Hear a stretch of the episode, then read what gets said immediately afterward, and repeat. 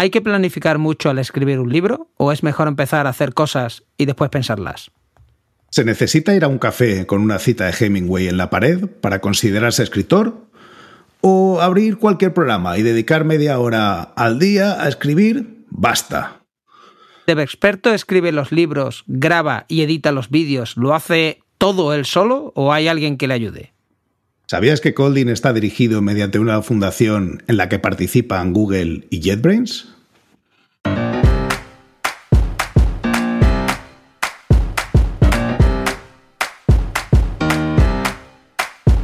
Bienvenidos a Unicode U00D1. El podcast para desarrolladores móviles y no tan móviles patrocinado por Realm MongoDB. Yo soy Diego Freniche. Y yo soy Jorge Ortiz.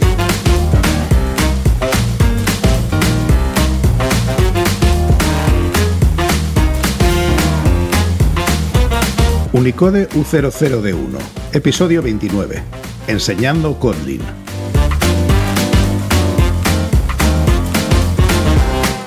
Hola y bienvenidos a un nuevo episodio de Unicode U00D1. Hoy tenemos con nosotros a Antonio Leiva. Antonio es Google Developer Expert en Android y Kotlin. Es partner de formación de JetBrains y escritor del libro Kotlin for Android Developers. Actualmente se dedica a impartir formación para desarrolladores Android. Hola, ¿cómo estáis, eh, Antonio, Jorge? Hola, ¿qué tal? Un placer estar aquí con vosotros. Hola, Antonio, el placer es nuestro. Muchas gracias por haber dedicado ahora un ratito a contarnos cómo se enseña coding y lo que has estado haciendo. Nada, eh, encantado. Vamos a empezar, si te parece, por ahí. Y empecemos por el principio antes de Colding, porque siempre las cosas se, se, ven mejor desde el contexto histórico, porque al principio era Java y Java se creó en siete días y todo se escribía en Java. Pero llegó un momento en el que se plantearon eh, en Google que Java no era, la mejor alternativa. Eh, hmm. Supongo que por muchas razones que probablemente no sé si las conoceremos todas eh, desde fuera, pero que algunas eran obvias, que era el propio control que Oracle tenía sobre el lenguaje. Hmm. Antes de eso, yo recuerdo que estuvimos en una DroidCon aquí en Madrid y que había distintas opciones eh, para sustituir a Java. Scala era una de las que se mencionaba, eh, también incluso se hablaba de Dart. Eh, ¿Por qué decidiste tú apostar? ¿Qué era lo que a ti te parecía que Coldin iba a llevarse el gato al agua y por qué te apuntaste a Coldin frente a otras alternativas? Perfecto, pues vamos a hacer un poco de historia. Era a principios de 2015 y, se cruzó con, por mis manos un documento que había escrito Jake Wharton, que es un clásico. De hecho, hoy en día todavía lo siguen moviendo por ahí como recuerdo de lo que ocurrió, en el que Jake eh, comparaba, bueno, Jake Wharton, para el que no lo conozcáis, es un desarrollador de los más conocidos en el entorno Android, ha trabajado para Google unos cuantos años, muchas de las librerías que hemos usado en el pasado las había creado él y las seguimos usando. Y escribió un documento. Sí, básicamente. Bueno, Jake Wharton ha hecho todo lo que tenga que ver con cuchillos, ¿no? Básicamente, ¿no? También. Lo digo porque los daggers, ¿no? y los battle knife y todas estas cosas, ¿no? Son, son suyos. Y también ha trabajado en Retrofit, en OK HTTP, bueno, un montón. En la Sapor Action Bar original, así que no me acuerdo ya ni cómo se llamaba aquella librería. Así que, como veis, bueno, tiene mucha trayectoria y, y lo que dice, aunque suele ser un poco ácido en sus palabras, pero lo que dice suele llevar bastante razón, ¿no? Y en ese caso había escrito un documento que luego compartió públicamente donde comparaba las distintas opciones para desarrollar en Android que había en ese momento. Y bueno, pues estaban lenguajes como Java, obviamente, estaba Scala, Kotlin y no recuerdo si había alguno más. Y su conclusión era que que Kotlin, por lo bien integrado que estaba con, Java, la interoperabilidad, porque era mucho más ligero que Scala, etcétera, pues encajaba mucho mejor en el desarrollo de Android. Y para él era como su lenguaje favorito del futuro. Enlazado con esto, a finales de enero, yo creo que fue de 2015 también, se hizo una, unas conferencias en, allí en Cádiz, Material Fest, que organizaban los de 47 Degrees, y allí eh, gente de 47 Degrees presentó una, una, idea de cómo programar aplicaciones Android utilizando Scala. Y a mí eso ya se me quedó un poco de la cabeza, ¿no? Porque yo venía de trabajar con Cesar, Pi.net y, y el, ir a Java fue como un paso atrás para mí. Perdí muchas cosas que, que en Cesar tenía y que echaba mucho de menos. Y ver que había lenguajes más potentes que se podían utilizar en, en Android, la verdad que me abrió un mundo. Vamos a hacer unos cuantos amigos en el mundo del C Sharp. ¿eh? Eh, Sí. Sí, no, no tanto en el mundo de Java cuando has dicho eso de era un paso atrás, pero. Es que estamos hablando de que por aquel entonces usaba Java 1.6, creo, en Android. Tampoco hemos avanzado mucho, ¿no? Hoy en día, pero, pero en Java ya sabemos que vamos siempre muy atrasados con las versiones y por tanto eh, se perdían muchísimas cosas, las lambdas sin ir más lejos, ¿no? Y muchas más cosas, pero bueno, que hoy en día ya podemos usar, pero en aquel momento era diferente. Y y a mí me pareció muy buena la idea, pero como que Scala no me encajaba demasiado bien, ¿no? Por lo pesado que era el, lenguaje, porque eh, pues era muy complejo de aprender, ¿no? Y para la gente que entraba de nuevas quizá no era tan sencillo ponerse a programar con Scala.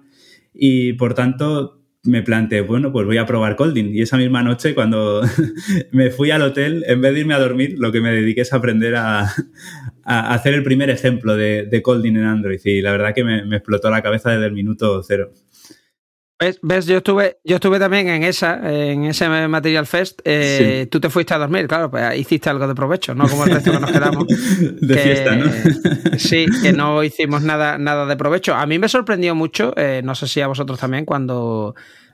O sea, cuando había el run run este de cuál será el siguiente lenguaje, yo decía, no, Kotlin no puede ser porque Básicamente esto es el lenguaje que ha inventado una empresa, ¿no? Que no tiene nada que ver con Google. Lo lógico es que aunque Dart no esté maduro o cualquier otro lenguaje que se saquen de la manga, pero que usen algo de la casa. ¿No os chocó un poco cuando escogieron Kotlin? Porque básicamente, ¿no? Es poner los huevos de Android en una cesta que no es ni tuya, ¿no? O sea, yo esperaba, digo, bueno, pues esta gente, si cogen esto, o compran JetBrains, o, pero no, ha seguido todo funcionando y no, no sé, que a veces las empresas tienen el síndrome este de not invented here, ¿no? Y, tienen que comprar quien ha hecho no sé qué o tienen que hacerlo ellos si no, no es bueno, ¿no? ¿No os chocó un poco que se dejaran un poco la gente de Android de, Google y, y, escogieran algo que no habían inventado ellos? Lo de que no es suyo tiene un matiz que ahora comentaremos, pero yo creo que se eligió Colding porque la comunidad lo adoptó de forma brutal, aunque no fuera oficial. Había ya muchísima gente trabajando en Colding cuando se decidió este paso y, la relación entre, entre Google y JetBrains siempre ha sido buenísima porque al final tiene que serlo, ¿no? Estamos trabajando en su, en su entorno de desarrollo. Al final Android Studio es un IntelliJ con una pequeña capa por encima y, y la relación está ahí siempre. Por tanto, tenían un lenguaje que ya funcionaba perfectamente con Android, que además el, entorno de desarrollo de Android lo soportaba sin ningún problema y tenían ya todo el trabajo hecho. La comunidad lo había adoptado, era simplemente decir que sí y poco más, ¿no? Sin embargo, comparándolo con Dart, a lo mejor yo no conozco mucho Dart a fondo, entonces igual meto aquí un poco la pata, pero tengo la sensación de que no estaba planteado para que trabajara con la máquina virtual de Java y habría sido muchísimo trabajo extra el, adaptarlo para que funcionara con, Android nativo. Pero eh, había además un, tinte político que tiene que ver con la, línea que estaba comentando Diego, ¿no? Que era que el Scala eh, estaba eh, controlado por la universidad, por el equipo de, no me acuerdo cómo se llama el profesor este que daba las clases de programación funcional, que está ahí en Suiza.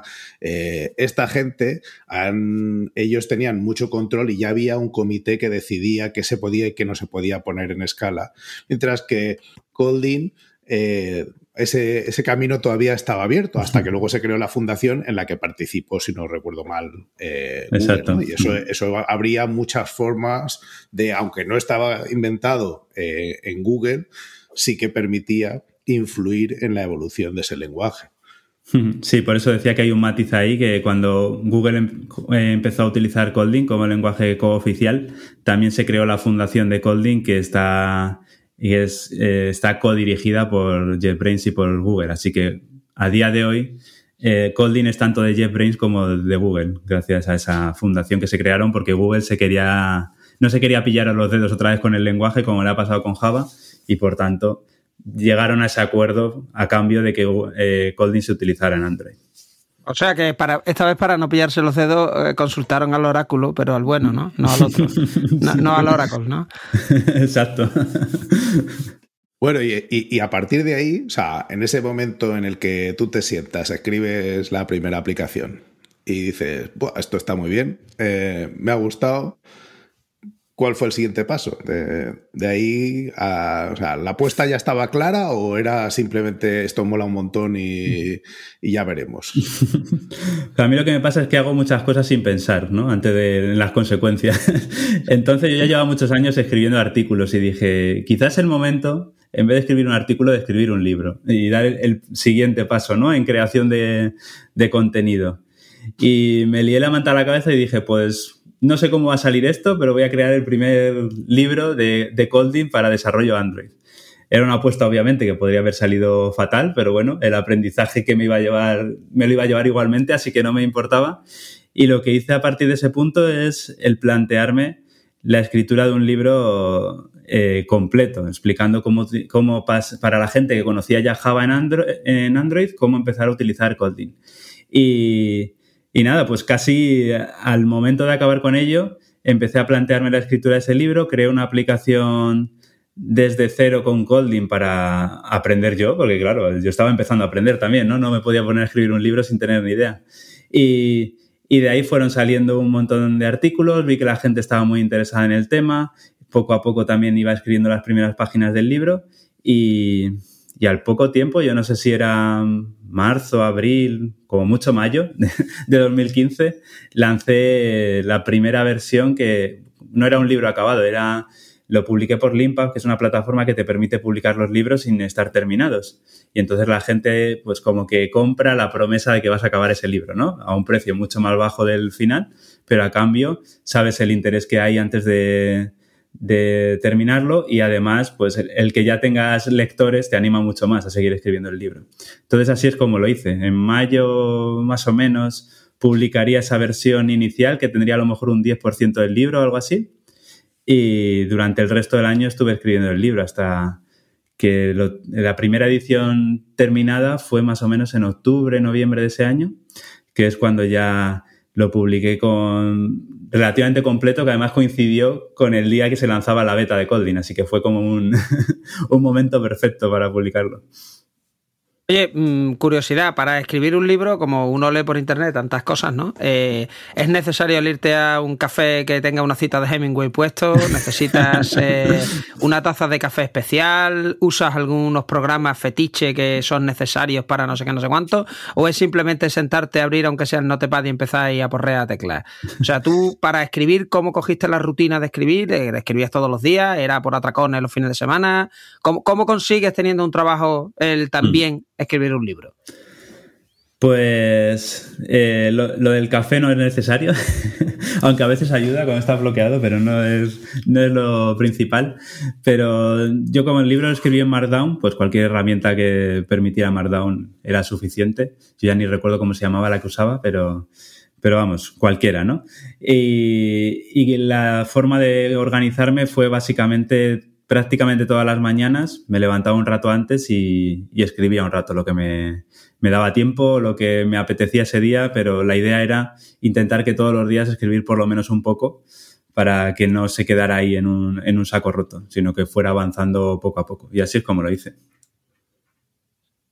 Y, esa, o sea, todo ese esfuerzo, porque yo te digo que he hecho intentos de esos en más de una ocasión y al final hay tantas cosas que se interponen por en medio que llevarlo hasta buen puerto es desde luego eh, encomiable. No, vamos, me quito el sombrero sin ninguna duda. Pero todo, o sea, el quitar, el llegar hasta ese punto y el, y el terminar el libro eh, fue un esfuerzo de cuántas mañanas, de, o sea, mm, pocos meses, ¿no? Por lo que estás contando. Pues sería más o menos medio año o algo así. Lo que pasa que sí que había veces que a lo mejor tenía un día entero y me dedicaba el día entero a escribir, no era siempre solo solo la mañana, ¿no? Entonces, bueno, no, es difícil saber el número de horas, no las contabilicé, pero, pero sí, más o menos la primera edición estuvo en medio año así. ¿Y te compensó? O sea, mm, ¿tú crees que el balance de esto eh, fue positivo y que repetirías ahora mismo? Sí, a mí me compensó totalmente por muchos aspectos. Primero porque al ser autoeditado fue un ingreso económico que muchas veces con los libros no ocurre, pero al ser autoeditado, ser el primero, casi todo el mundo que quería aprender sobre el tema solo tenía ese libro, no tenía mucha opción a elegir por dónde aprenderlo y entonces se, movió bastante bien dentro del, entorno del, del desarrollo Android. Y por otro lado, porque me ha abierto muchas puertas. Luego, no, no tanto profesionalmente a lo mejor, porque eh, yo profesionalmente prácticamente no he usado Colding y eso sería algo interesante a tratar también, pero, pero sí en, en cuanto a las posibilidades luego de, formaciones y de el cambio que hice en 2018, dedicarme 100% a la formación, probablemente habría sido mucho más difícil si no hubiera tenido ese libro y ese, y ese posicionamiento dentro del, del mundo Android. Y vale, tienes ya el libro, has conseguido que la gente empiece a eh, leer tu material, a utilizarlo, pero continúas, has hablado de formaciones. ¿Y qué llegó primero? Eh, ¿Vídeos en YouTube? ¿Las formaciones? ¿Fue en paralelo? ¿Cómo seguiste ese camino? Los vídeos en YouTube son relativamente nuevos, estamos hablando de año y medio, así. Eh, las formaciones, sin embargo, sí que empezaron a venir pronto, primero porque yo empecé a organizar algunas formaciones presenciales por mi cuenta y se apuntaba gente particular y las primeras las di a principios de 2016, al poco de haber publicado ese, libro. Y por otro lado, hubo algunas empresas valientes que también empezaron a pedir formación ese mismo 2016. Ya algunas empresas me empezaron a pedir formación. Entonces yo lo que hacía era compaginar mi trabajo normal con, las formaciones. De hecho, me tenía que pedir a lo mejor días de vacaciones, ¿no? Para ir a hacer formaciones a, empresas. Y, y, eso es lo que llegó primero. Yo seguí escribiendo artículos más que grabar vídeos hasta recientemente. Y, y llegó eso y luego lo siguiente que llegó después de las formaciones presenciales fue la formación online, porque llegamos a 2017, el momento en el que, no sé si me estoy adelantando, pero bueno, si no, luego volveremos al pasado. llegamos a 2017, el momento en que Google anuncia que, que sería un lenguaje cooficial en Android. Y, y, claro, lo que demandaba la gente era aprenderlo de las distintas formas posibles. Hay gente que aprende mejor por libros, pero hay gente que aprende mejor por formaciones en vídeo. Y lo que me puse a hacer prácticamente cuando se, publicó, se hizo oficial esto, fue crear la formación online, que fue el siguiente paso al, libro. ¿Y eso lo hacías exclusivamente aquí en España o saliste fuera o mejor dicho, te mm. publicaste fuera? Inicialmente la formación de, de Colding la hice primero en español, pero al poco tiempo la, la hice también en inglés. Lo que pasa es que como yo siempre he estado, vamos, al final donde más se me conoce, aunque internacionalmente también se me conozca, pero donde más fácil me ha sido acceder a formaciones, la gente más interesada ha estado en formaciones online, ha sido en España. Al final la barrera del lenguaje está ahí, lo queramos o no. Eh, pues eh, poco a poco me he ido centrando exclusivamente en español, hasta el punto de que la formación de Colding sigue por ahí, pululando en inglés, pero llevo tiempo sin actualizarla, ya no se vende, así que eh, no, es, no es para nada mi, objetivo. poco a poco me centré 100% en español. Ahora mismo, entonces, ¿tú eh, estás solo centrado en esto o tienes eh, un trabajo, entre comillas, de verdad, ¿no? Y aparte tienes este otro trabajo también de verdad, quiero decir, porque mantener un libro, crear formaciones y luego promocionar todo esto, ¿no? Y aparte, pues llevar pues, todo lo que es la gestión de esto, pues tiene un, eh, son dos trabajos, básicamente. Tú ahora mismo que estás con dos trabajos, con uno solo, ¿dónde estás? Eso también tiene historia, porque llegamos a, mediados de 2018, yo ya llevaba año y, año y medio más o menos, no, más de dos años compaginando las dos cosas. Y, pero nació mi hija, claro, y ahí llegó un momento en el que tenía que decidir, ya no iba a tener el mismo tiempo que tenía anteriormente, y tenía que decidir o seguía trabajando en una empresa y me olvidaba de todo lo que había montado durante esos dos años o me la jugaba y, saltaba, no al vacío, porque ya tenía una pequeña base, pero eh, me arriesgaba a, obviamente ganando mucho menos, dedicarme a esto que había estado montando durante todo este tiempo. Así que eh, dije, esta oportunidad seguramente no vuelva a surgir en la vida, tenemos que probar y es lo que hice. El salto, abandoné la empresa en la que estaba, me, despedí y, me dediqué al 100% a, a, formación. Y desde mediados de 2018, septiembre así de 2018, me dedico al 100% a formación. Eh, ¿A ti te ha beneficiado la pandemia? Quiero decir, con todo el mundo en casa, ¿has notado que había más gente con ganas de aprender o hacer un cambio profesional? O, o sea, ¿has visto que había más interés a partir del inicio de la pandemia? En mi caso se ha equilibrado un poco, porque la formación online se ha vendido algo más, pero las presenciales cayeron en picado por, por la incertidumbre económica también había gente que aprovechaba ese tiempo para reciclarse, pero había gente que le daba miedo que iba a pasar después, entonces no querían gastar tampoco mucho dinero, ¿no? Entonces se equilibró un poco. Yo no la he notado mucho porque parte del presencial pasó al online y, no, no tuve mucho problema con ello, ¿no? Pero, pero sí que es verdad que a nivel presencial, incluso aunque fuera por videoconferencia, se pararon todas las formaciones durante prácticamente un año o medio año así, no tuve prácticamente nada.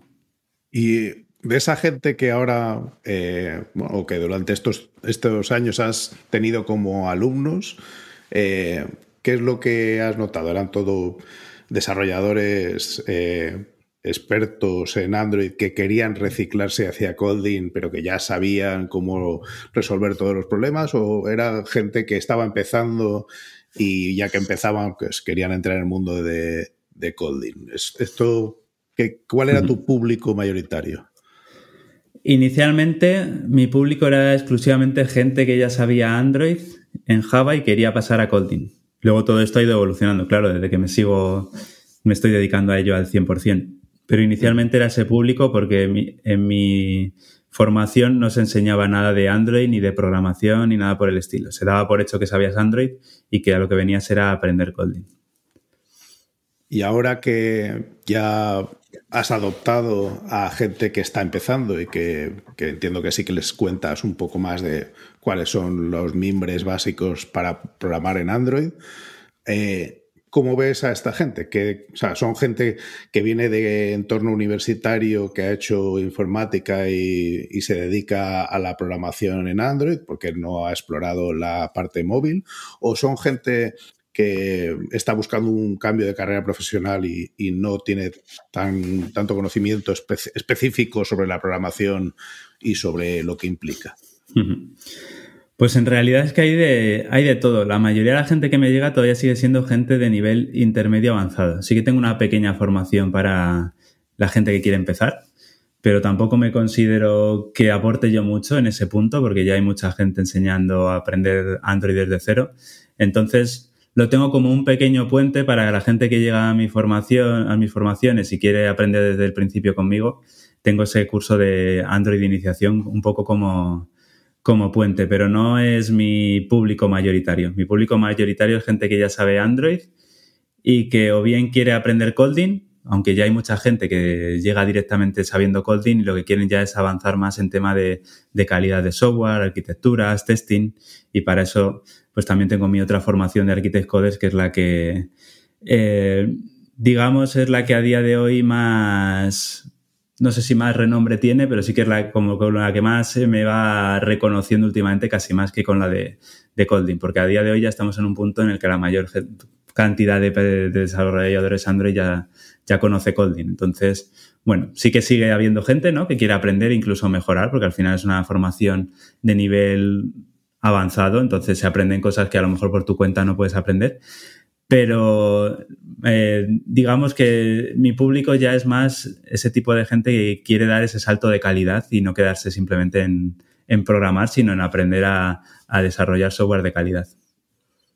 A ver, eh, los que tres que estamos ¿no? aquí hablando pues, tenemos eh, experiencia en formación. O sea, eh, quiero decir que los tres hemos dado pues bastantes cursos. Yo he dado cursos en los últimos 21 años, ¿no? No, no todos los años quizás, pero casi todos los años. Entonces, bueno, miles y miles de horas de formación.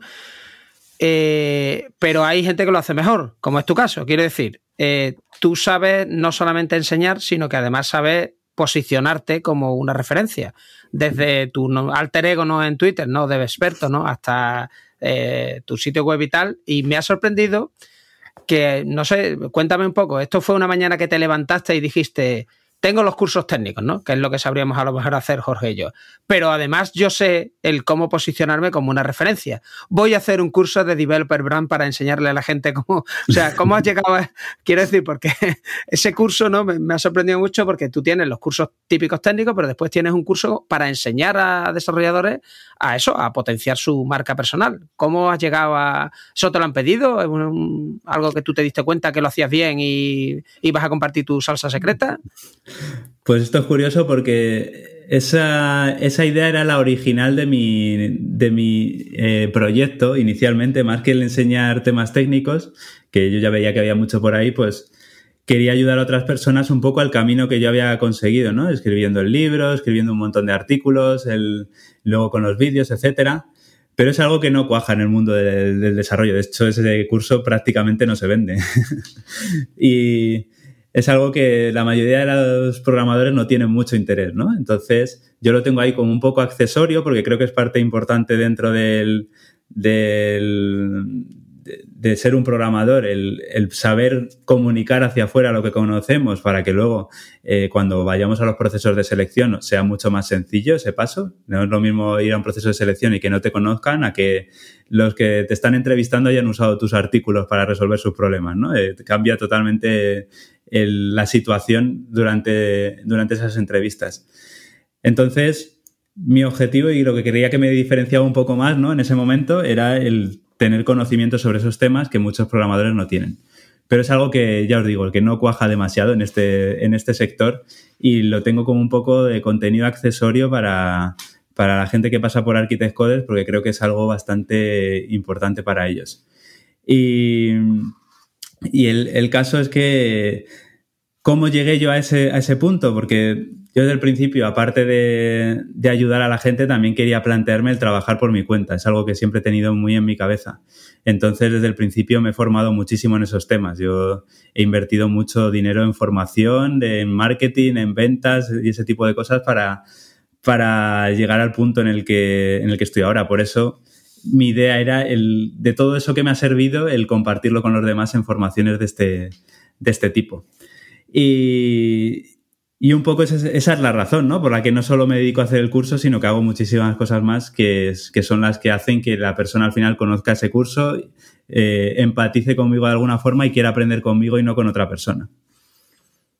Y esa poca aceptación que tú dices de, ese tema en particular tiene que ver con la personalidad nuestra eh, como españoles o como latinos o que vemos el marketing como algo que, técnico y marketing mejor que no, mientras que tú ves que eh, gente de, otras culturas vende lo que está haciendo con mucho orgullo y oye, o lee Ah, pero que tú a veces ves lo que están haciendo y dices, pues no es mejor que lo que se hace aquí. Yo conozco desarrolladores que podrían contar esto y que lo harían y lo harían a lo mejor mucho mejor, pero que aquí parece como que mucha gente le tiene un poquito de alergia a, exponer lo que hace y a hacerlo público en vez de simplemente quedarse en el plano técnico. ¿O es otra la razón que, que hace que no enganche? Yo creo que es parte eso, pero parte también la, la forma de ser que tenemos la mayoría de los programadores, que somos relativamente introvertidos, que no nos queremos exponer, que nos da un poco de miedo el juicio ajeno, ¿no? Y que bueno, quizás esto se puede extrapolar a muchos otros sectores, pero yo aquí lo veo muchísimo, ¿no? Que, la, que es como que, que, da miedo, ¿no? Exponerse y, y al final para crear una marca personal no te queda otra que exponerte de algún, de algún modo. Entonces yo tengo la sensación, también quizá, que no no he sabido yo vender muy bien la idea, no lo sé, pero tengo la sensación de que es un poco eso, que es como que se ve algo muy difícil de hacer y que, y que da mucho, mucha pereza inicial, ¿no? El, plantearse todo lo que me voy a tener que exponer con lo tranquilo que estoy yo aquí en mi casa, que además los salarios en, programación son relativamente altos sin tener que exponerse mucho, entonces como que no se ve demasiado la necesidad y yo creo que van un poco más por ahí los, los tiros.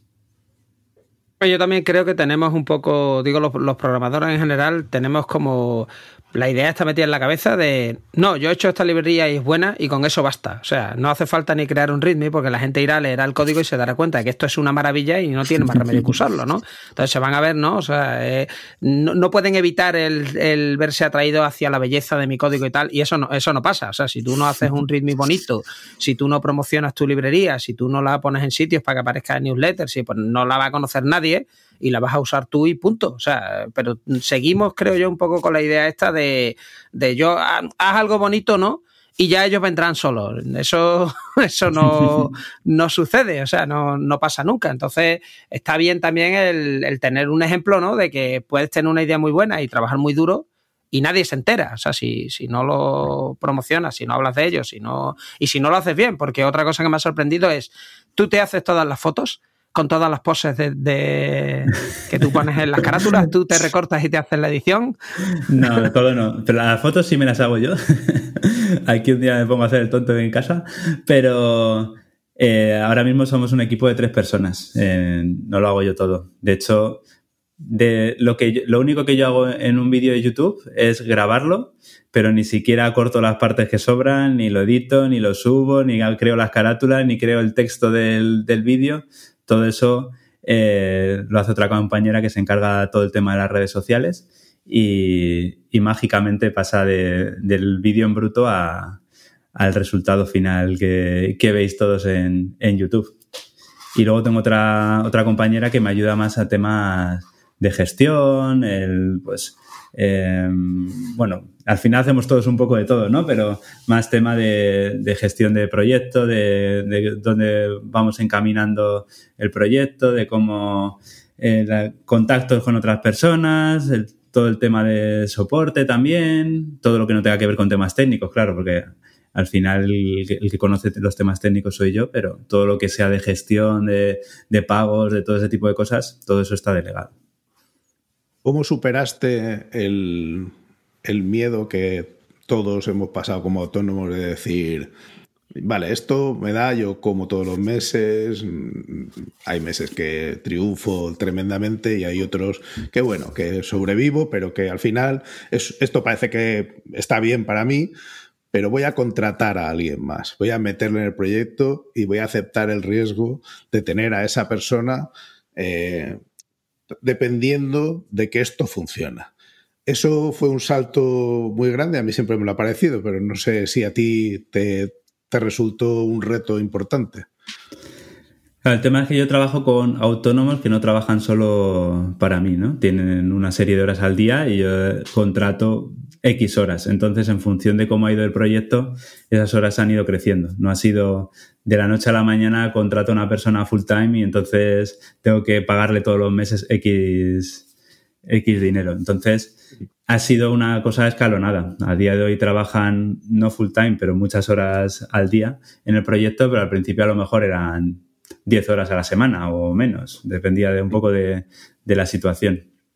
Entonces ha sido poco a poco.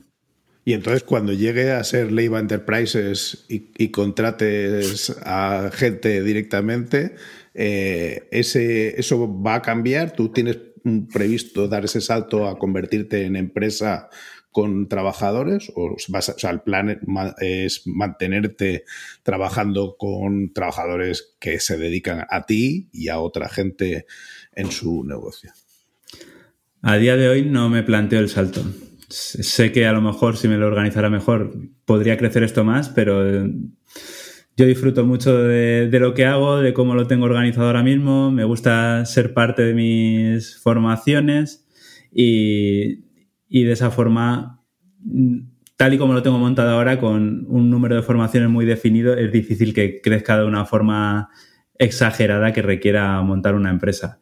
Y por tanto, yo a día de hoy no me lo planteo. Quizá a futuro puede cambiar un poco la cosa, ¿no? Pero yo prefiero tener más el control a cambio de tener también pues más facilidad de horarios, en que pueda trabajar cuando quiera, cuando no, no, que eh, las decisiones finales pues las acabe tomando yo en, en unos aspectos o en otros, que lo bueno y lo malo que venga en cuanto a feedback sea por lo que yo estoy haciendo y no porque a lo mejor haya contratado a un profesor y me haya equivocado, ¿no? Y el profesor no, no sea todo lo bueno que yo creía.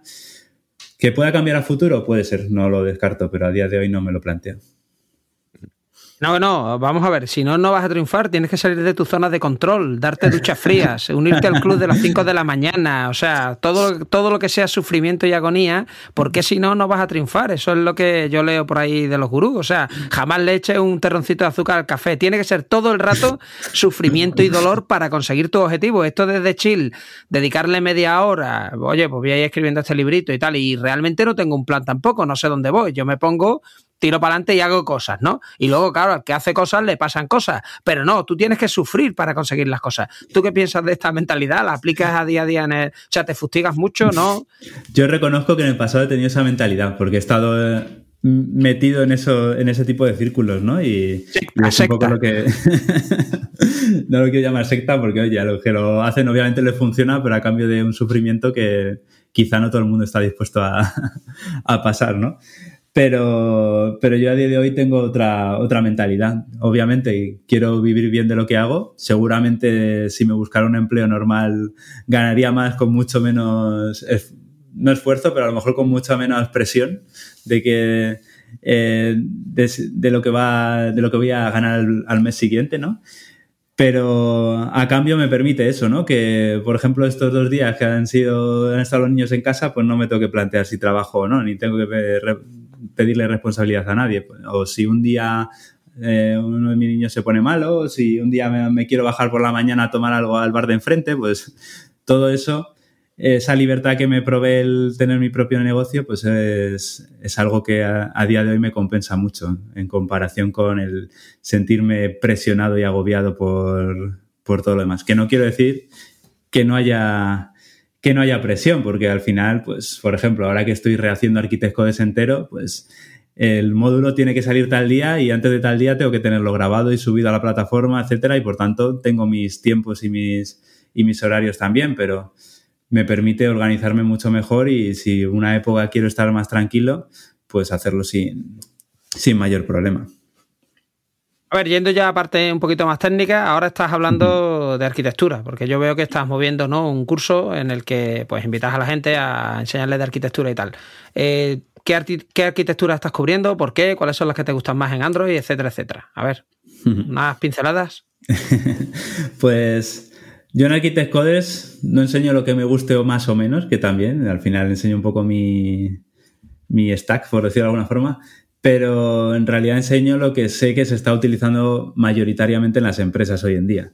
Entonces lo voy adaptando un poco, un poco a eso. Yo lo que promuevo al final la típica Clean Architecture con, sus, con sus capas independientes y voy adaptando también un poco a lo que, por ejemplo, Google recomienda. Ahora que Google ha sacado una nueva guía de arquitecturas, Architect Coder lo estoy regrabando, un poco adaptándome a todo eso, siempre pensando en, qué es lo que en lo que me parece bien de esa, de esa guía, lo que yo cambiaría, dónde iría un paso más allá, porque al final esas arquitecturas son relativamente introductorias y, eso es un poco lo que, lo que voy enseñando.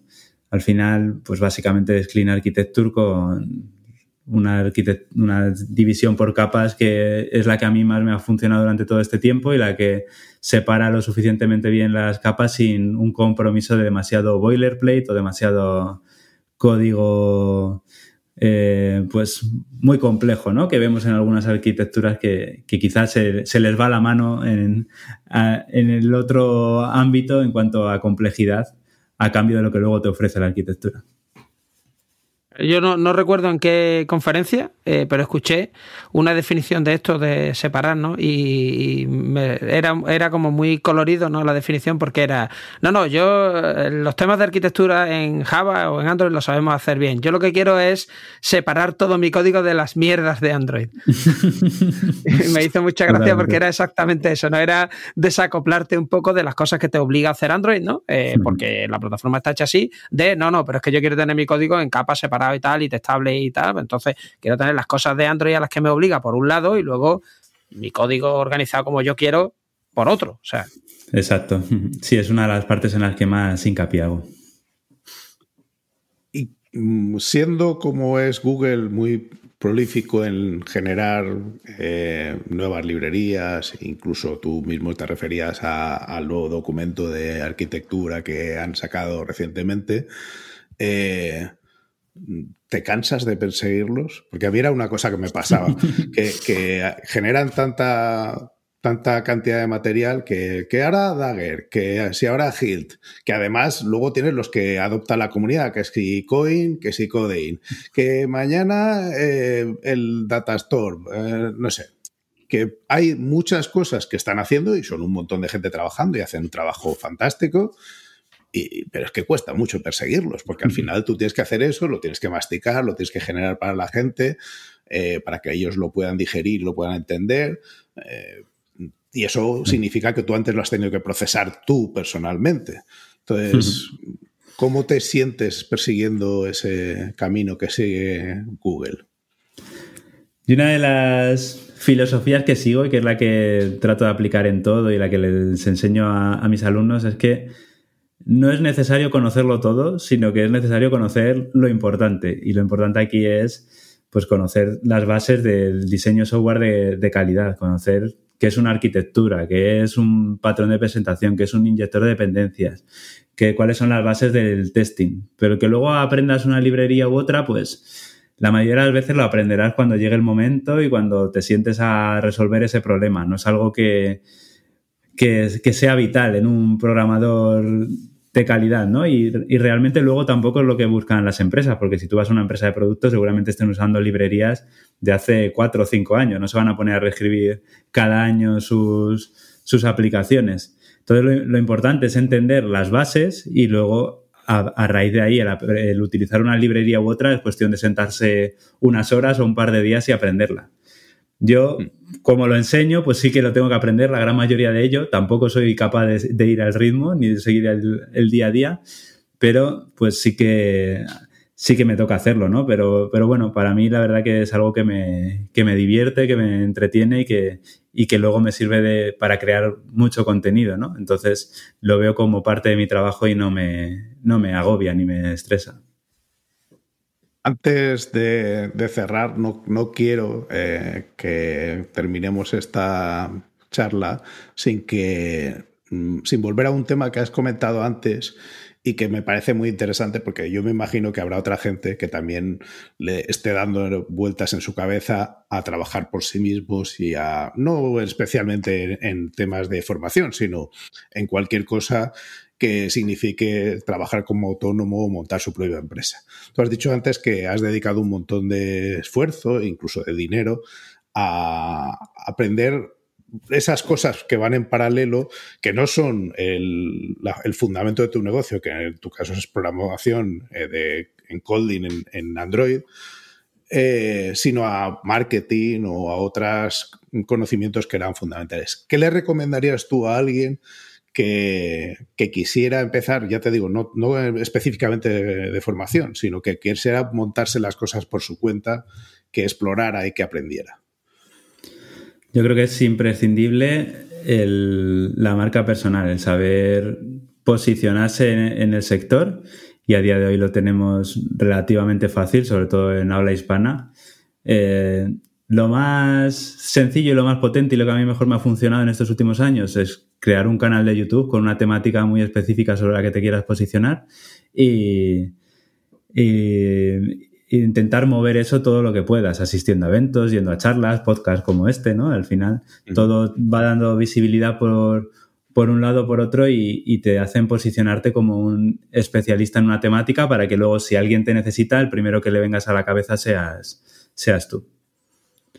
Así que yo recomiendo muchísimo esa parte, la de aprender sobre temas de, marca personal, de posicionamiento y de, de cómo destacar en, el sector eh, sobre el resto de, personas que están haciendo algo similar a ti. Bueno, pues yo creo que además de haber hablado de cosas de Android y de cómo funcionaba eh, la arquitectura y de aspectos técnicos, creo que le hemos sacado mucha punta a otros temas que a mí me parecen tan o más interesantes. Así que muchas gracias, Antonio, eh, y hasta siempre. Nada, un placer. encantado de estar por aquí. Hasta luego. Hasta luego. Gracias por escucharnos. Si te ha gustado y quieres que podamos crear nuevos episodios, te pedimos que nos ayudes a difundir este podcast. Puedes decírselo a tus compañeros, retuitear cuando anunciemos nuevos episodios, suscribirte para que se descarguen los nuevos episodios automáticamente o todavía mejor, puedes ponernos una valoración espectacular en tu plataforma de podcasting. Si tienes sugerencias sobre cómo podemos hacerlo mejor o propuestas de invitados o contenidos, ponlo en un tuit incluyéndonos a Diego, arroba de Freniche, o a Jorge J.D. Ortiz. Te recomendamos atender a los meetups de Realm. Tienes el enlace en la descripción. Y si tienes dudas sobre Realm o MongoDB, puedes participar en los foros. Si podemos aportar algo a tu comunidad, estaríamos encantados de atender a vuestros eventos, podcasts, conferencias o meetups. Por último, queremos recomendarte nuestro podcast hermano en inglés, The MongoDB Podcast, presentado por Michael Lynn, y en el que se entrevista a desarrolladores, emprendedores y empresas lo tienes disponible en las principales plataformas de podcasting.